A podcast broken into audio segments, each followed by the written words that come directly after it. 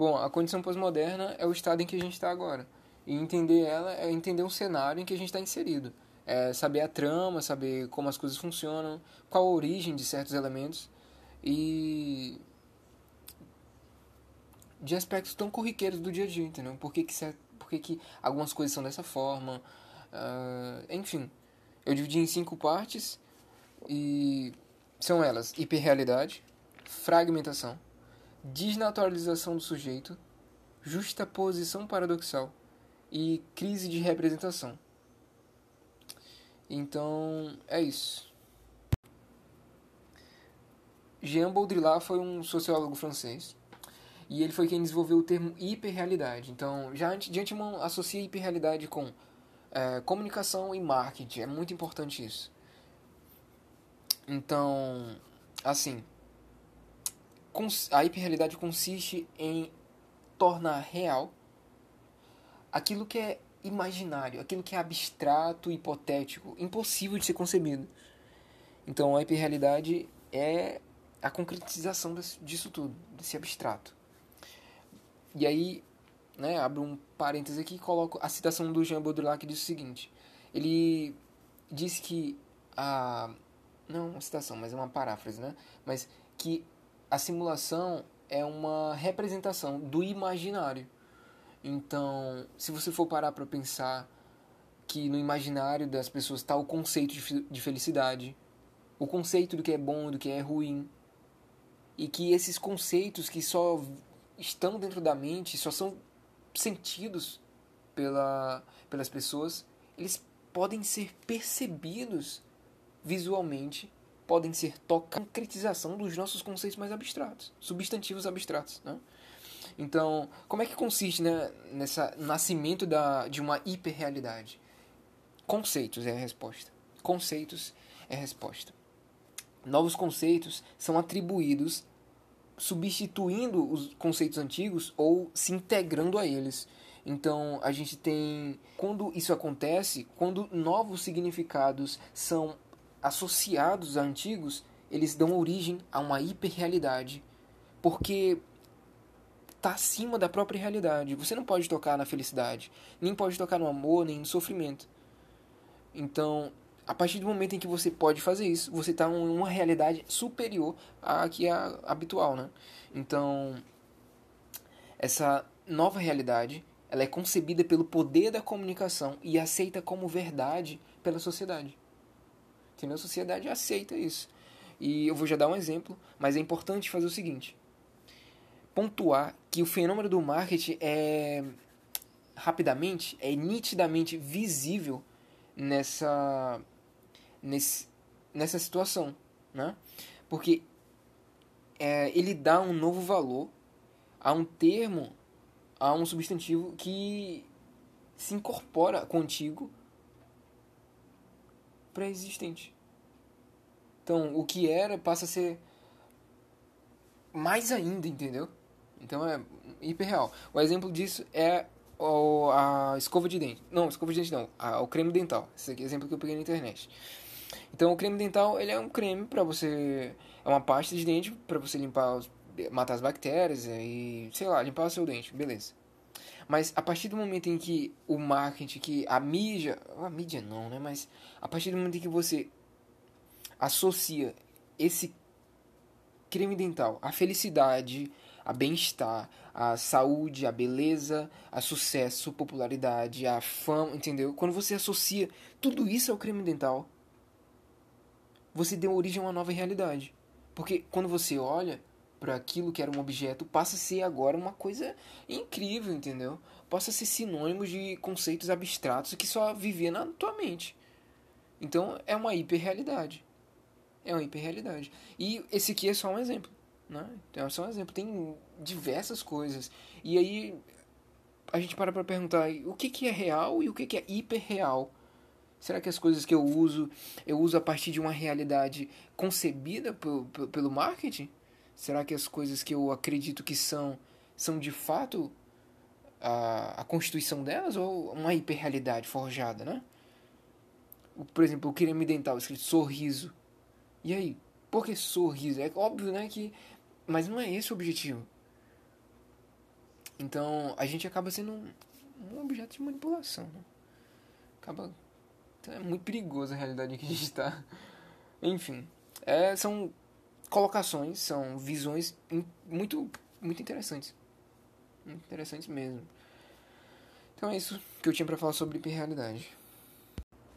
Bom, a fragmentação, ela não é um conceito fechado assim, ela denomina uma situação. É, ela dá, uri, dá nome a uma vivência, que é em cada instante em que há consumo, o consumidor deve se empenhar em viver diferentes situações ao mesmo tempo. É, pode ser até um sinônimo de, de multitarefa. Então, um exemplo disso é uma mulher que é mãe, que fala inglês, que trabalha numa empresa, que sei lá, cozinha bem, né? Então, ela é quatro coisas em uma. Esse é o fenômeno da, da, da fragmentação. E isso transforma a nossa capacidade de ler e estabelecer conexões com elementos da realidade na, na pós-modernidade. A gente estabelece conexões com várias coisas, entendeu? E isso é o cerne do marketing, atribuir significados, conceitos a imagens e ou imagens a conceitos. Isso é uma coisa exclusiva do marketing, né? Isso é o cerne dele. Então a gente vê que a gente tá sempre vivendo esse tipo de situação de fragmentação, sempre fazer coisas ao mesmo tempo. É, tá estudando e tá fazendo um lanche, tá ouvindo uma música, pensando em, sei lá, na amostra bezerra e fazendo tudo isso ao mesmo tempo. E a gente acaba perdendo aquela capacidade de concentração, de focar em uma única coisa. E talvez isso seja até um instrumento para alienação. Entendeu? Se você não tem capacidade para pensar e tem outra, outra pessoa pensando por você e fazendo escolhas por você, você é passivo da sua própria vida. Como diz o pensador lá, que viver é uma coisa dificilmente se difícil de ser vista. A maioria das pessoas apenas sobrevive. Então, essa capacidade de pensar e poder raciocinar acaba sendo perdida por esse fenômeno da fragmentação. E é dessa forma que transforma a, a, no, nossa, a nossa habilidade de estabelecer conexões.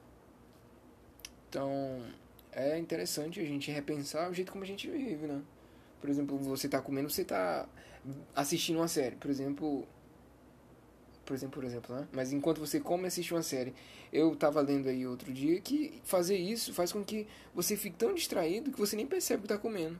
Então você come mais do que queria, come mais do que devia até o episódio acabar, você nem percebe que comeu e aquela sensação de satisfação é perdida, entendeu? Não existe. Porque seu cérebro nem, nem pensa que está comendo. Eu acho que fiquei intrigado com isso, então parei de fazer esse tipo de coisa. Mas tem vários outros elementos, né? Dá para você repensar a sua vida toda a partir desse ponto da fragmentação. Era isso que eu tinha para falar. Bem, qual que é a dos quilombos? Uh, os quilombos são locais de resistência em essência. Eles naturalmente são é, tratam-se de um movimento revolucionário. Então você não precisa adjetivar um quilombo de revolucionário. Por natureza, já o é. Então, uh, pelo menos todo mundo pensa que os quilombos foram extintos depois de, da, da Lei Áurea, em 1888, com a libertação dos escravos, então não tem necessidade de quilombo, né? Mas eu fiquei surpreso, inclusive eu acredito que essa seja uma, uma curiosidade interessante, que ainda tem muitos quilombos atuantes e vivos aqui na, na, no Brasil. Inclusive a Fundação Cultural Palmares mapeou, olha isso, 3.524 comunidades reminiscentes de quilombo é quilombo demais da conta. Então, é, inclusive eu vi no site que eu, que eu tava lendo que existem até mais de, tipo, se for ver, assim, contar mais. É, com mais atenção, tem mais de 5 mil comunidades. Então é muita, muita, muita, muita, muita, muita comunidade. Enfim, sobre a localização dos quilombos. É, isso é uma coisa interessante. Eu fui ver no mapa e a localização deles sempre fica restrita à costa do país, à área litorânea ali. Então você encontra na Bahia, você encontra no Espírito Santo, no Rio de Janeiro, na, no Rio Grande do Sul. Você sempre encontra assim na borda, por conta do movimento da cana, que eles plantavam ali nessa região, né, da Mata Atlântica, Nordeste, Pernambuco, por ali assim. Então, aí você vai ver que eles não se eles não adentraram muito no, no território e ficaram restritos ali. É engraçado, eu achei interessante. E o, afinal de contas, o que, que a Constituição fala sobre isso? Ela diz o seguinte: ela garante, no caso, a posse de terras quilombolas. Então ela diz assim: é, é patrimônio brasileiro todas as comunidades e sítios reminiscentes da história dos quilombos. Reminiscentes é qualquer imagem que remete ao passado.